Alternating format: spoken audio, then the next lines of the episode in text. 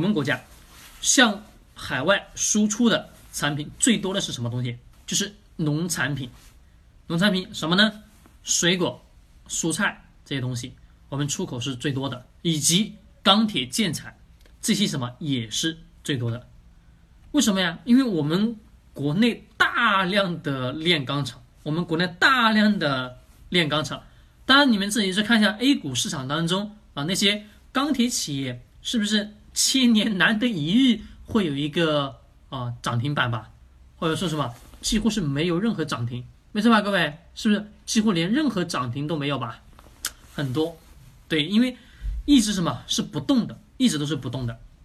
那我们想，我们国内为什么钢材企业那么多呢？炼钢厂那么多呢？第一个，劳动力廉价，对吧？人口众多，能生产出来什么？太多的一些，就是能生产大量的这些，呃，工业用的钢材，而且我们的矿，呃，就是铁矿石资源还算什么？比较丰富，就是我们就能炼出来大量的钢铁。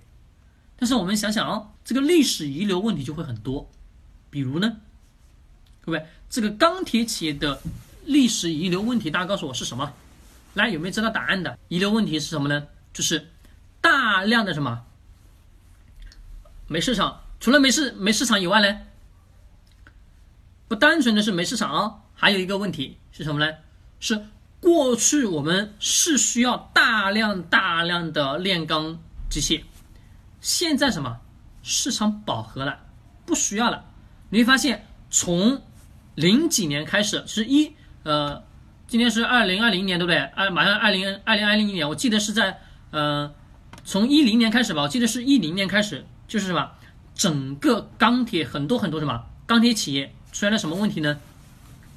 大量的炼钢机械，大量的炼钢机械，各位是闲置不用的，这相当于什么？资源浪费，这相当于资源浪费。这个历史遗留问题就特别大，为什么特别大呢？你想想，那么多机械建材全都是停滞的，不开工的，那各位。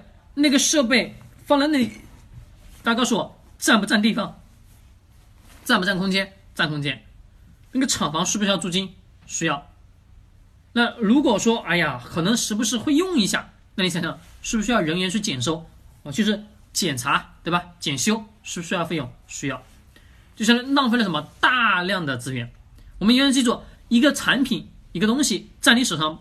不能产生价值，不能转化出来更多价值，那这个东西什么是无用的，是无用的，没有任何意义的，懂吗？